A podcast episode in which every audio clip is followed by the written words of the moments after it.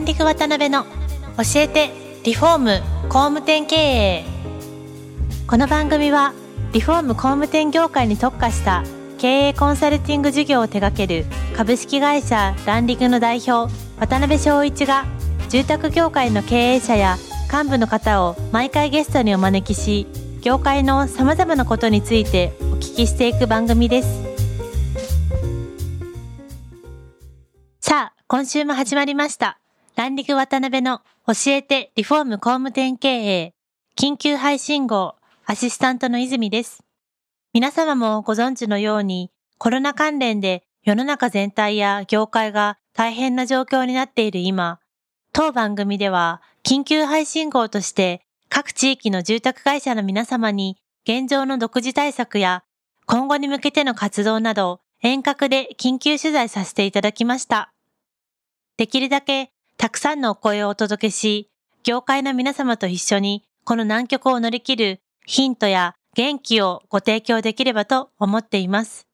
それでは緊急取材の様子をお届けいたします。渡辺さん、よろしくお願いいたします。えー、今回はですね、まあ、こういった状況の中、様々な情報発信をされている、まあ、新経新聞社の三浦社長に遠隔取材させていただきます。三浦社長、本日は緊急配信後へのご協力ありがとうございます。はい、よろしくお願いします。はい、よろしくお願いします。で、まずですね、お聞きしたいのが、あの、三浦さんもいろいろな本当難局を今まで見てこられたと思うんですが、まあ、今までのそういった難局、まあ、事態と比較した際のですね、まあ、今回のコロナの状況は何が一番違うとか、どう捉えられてられますでしょうか？はい。一番多分違うのは人が媒介するっていう点かなと思ってます。それってどういうことかっていうと、はい、要するに人がウイルスを、まあ、媒介をしてしまうので、はい、まあ、移動と対面が制限されてしまうっていうのが、これが多分一番今までと違う、しかも一番厄介なところで、で、しかも移動と対面が制限されるというときに、はい、例えば、あ、この人大丈夫かなっていう疑心暗鬼が生まれたり、はいはい、それからもうすでに、まあ、僕たちの、まあ、本社は長野県長野市にあるんですけど、そうですよね。やっぱそういう田舎だと、やっぱりちょっと、その差別的な感染者に対するものの見方が生まれていたり、いろんな対立が生まれたり、しかもその移動と、それから対面というのが、それを制限しない限り長期化してしまうっていうのが、一番の違いで一番しんどいところかなっていうふうに思ってます。ああ、なるほどね。ですけど、そういったポイントで言うと、自宅業界なんて本当にまさに一番影響を受けるような業種でもありますよね、そういう意味で言うと。いや、そうなんですよ。だから移動と対面が制限される中で、どういうふうに経済活動を続けていくのか、まあ、経営を続けていくのかっていうのが、これからの、まあ、工務店さん、それからリフォーム店さんの課題だと思いますし、なるほどね。実際それに対応するっていうことはもう産業構造とか、それから経営のあり方、大げさに言うとなんか社会のあり方自体も、まあ、変えていくのかなっていうふうには今ちょっと思い始めてるところですね。なるほどね。まあ少し今も触れたんですけども、次の質問としてはですね、まあ、あの、コロナ前とコロナ後、まあ、アフターコロナって三輪さんおっしゃってますけれども、まあ、大きく変わる部分として何があってですね、で、その変化に住宅業界の経営者はどういうふうに対応していけばいいのかっていうようなところの、まあ、本質的なお話からお聞きできたらなと思います。はい。はい。で、今お話したように移動と対面ができない、うん、できにくくなってるっていうことは、はい。それをいかにオンラインでやるかっていうことを考えなくてはいけなくで今までの住宅業界もリフォーム業界も、やっぱりオフライン中心の業界だったと思うんですね。はい、要するにまさに対面と移動ですよね。対面して営業したり、移動してまあ施工しに行ったり、はい、で、そういったものをいかにまあオンラインに置き換えていけるか、うん、でそれを少し流行っている言葉で言うと OMO。OMO。はい。オンラインマージオフラインですね。要するに、オンラインとオフラインをマージ、はい、混ざり合わせていく、融合していく。で、それをいかにスムーズに、この、まあ、僕はアフターコロナの手前として、ウィズコロナっていう言い方をしてるんですけど、はい、ウィズコロナ、うん、はい。コロナと共生せざるを得ない時期、まさに今ですよね。ですね。で、コロナが、まあ、いる、今は、やっぱりまあ、オフラインが難しくなってるので、うん、そのオフライン活動を、要するにリアルな活動をいかに、まあ、オンライン、要するに、ウェブとかバーチャルに置き換えていけるか。まあ、それが多分今、まあ一番問われていることで、ここが一番変わるところかなっていうふうにはまず思ってますね。なるほどね。まあ、確かにそこの部分は劇的に変わりそうですよね、これから、うん、家族と集客とかもあれじゃないですかね、今、早い工務店さんだと、もうズームセミナーみたいなものをやって、ね、集客をされたり、それこそ YouTuber になられたり、はい、それからリアルな営業活動も、まあ、オンライン、ズームみたいなものを使いながらオンライン化していく。うん、で一番はやっぱり今までずっとオフラインでやっていた活動、はい、その一部を、ウェブとかオフラインに置き換えるんではなくて、はい、メインは、オンライン、デジタルの世界だと。そのメインはオンライン、デジタルの中にいかに可能な限り、うん、まあオフライン、リアルを、はい、まあ融合していくのかっていう、まあ主と従が逆になるっていうかですね。なるほどね。今までの首都10が逆になるっていう感覚を今すごく持ってますし、早い工務店さん、リフォーム店さんはそこを始めてるっていう、そんな感じでしょうか。そうですよね。結構まだ試行錯誤のところもあるんでしょうけど、何かしらの成功事例が劇的にできてくれば、一気に広がったりもするんでしょうね、やっぱり。はい、そう思ってます。なるほどね。他に何か大きく変わられる部分、対応すべき変化っていうのはありますそうですね。僕はずっと思っていたことがあって、はいで、それは何かっていうと、日本人はですね、ものすごく紋切り型に言うと、はい、あんまり家にいなかったっていうふうに思ってるんですね。で、例えばですね、うんうん、あの、レジャー好きじゃないですか、日本人って。はい。でも休みの日になるとドライブ行ったり、うん、まあ昔だとスキー行ったりなんやなんやと。で、レジャーに行くってことは、はい、ステイホームしないわけですね。で、あんまり遠くに行くのがなんだなっていう日もショッピングモールとかに行っちゃう。はい。で、これって、やっぱりステイホームしないってことで、うん、で要するに日本人ってあんまり家にいなかった。あんまり家にいるっていうことが休日の過ごし方として魅力的だと思われてなくって、だからこそ家はあんまり重視されてなくって、はい、で、インテリアなんかへの投資も少なかったんじゃないかそんな見立てをしてるんですけども、それが今は強制的にコロナでステイホームしなきゃいけないんで、そうですよそれこそ家で仕事もしなきゃいけないんで、はい、ようやくですね、日本人が家にいるようになったと。ああ、確かにそうおっしゃる通りかもしれないですね。で家にいるようになると、やっぱいろんなその仕事のしにくさとかですね、それから、暑さ寒さみたいな快適性だとか、はい、それから家族とそれこそコロナ離婚しなくていいようなプランニングのこととかですね、やっぱ気になってくると思うんですね。確かに確かに。でそうしたら初めて家に投資しようかなとか、うん、もっと家ってなんだろうとか、うん、それから家で、それこそおうち時間みたいな、そのハッシュタグをつけてインスタを投稿するのも流行ってますけども、はい、まあ、家の中の暮らしを、まあ、自慢するというか、まあ、共有するというか、まあ、そんな感じになり始めていて、なんかそこも少し変わってき始めてるところなのかなと思ってます。確かにね。まあ、なかなか家でやることがものすごい増えてきて、それこそ最近でいくと、飲み会までも家でやらなきゃいけなくなってますもんね。うん、はい。で、そういう意味では、なんか家に対する潜在需要っていうのは、はい、少し丁寧に言うと、持ち屋を持ちたいとかですね。それからリフォームをしたいとか、はいはい、そういう潜在需要ってすごく高まっていて、で結局なんか家もれからリフォームも、基本は衝動買い商品だと思いますんで。ああ、確かに、うんうんうん。で、今はコロナなんで少し、それが、そのマグマのように蓄積していって、はい。で、それが、まあ、アフターコロナが見えてきた段階で、まあ、結構出てくるんじゃないかなっていうような、うん、今、その期待も含めた予測をしてますね。はい、なるほどね。はい。うん、ありがとうございます。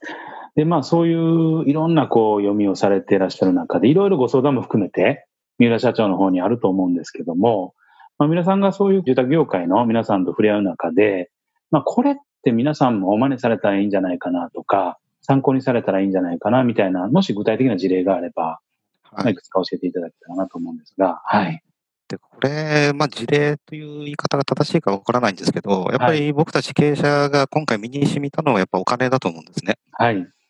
で僕ずっといい工務店ってどんな工務店かっていう、うん、その、いい工務店の定義の、はい、表す言葉としてですね、うん、まあ、行列ができる工務店という言い方をしてたんですけど、うん、はい。で、行列って何かっていうと、たくさん受注残があるってことなんですね。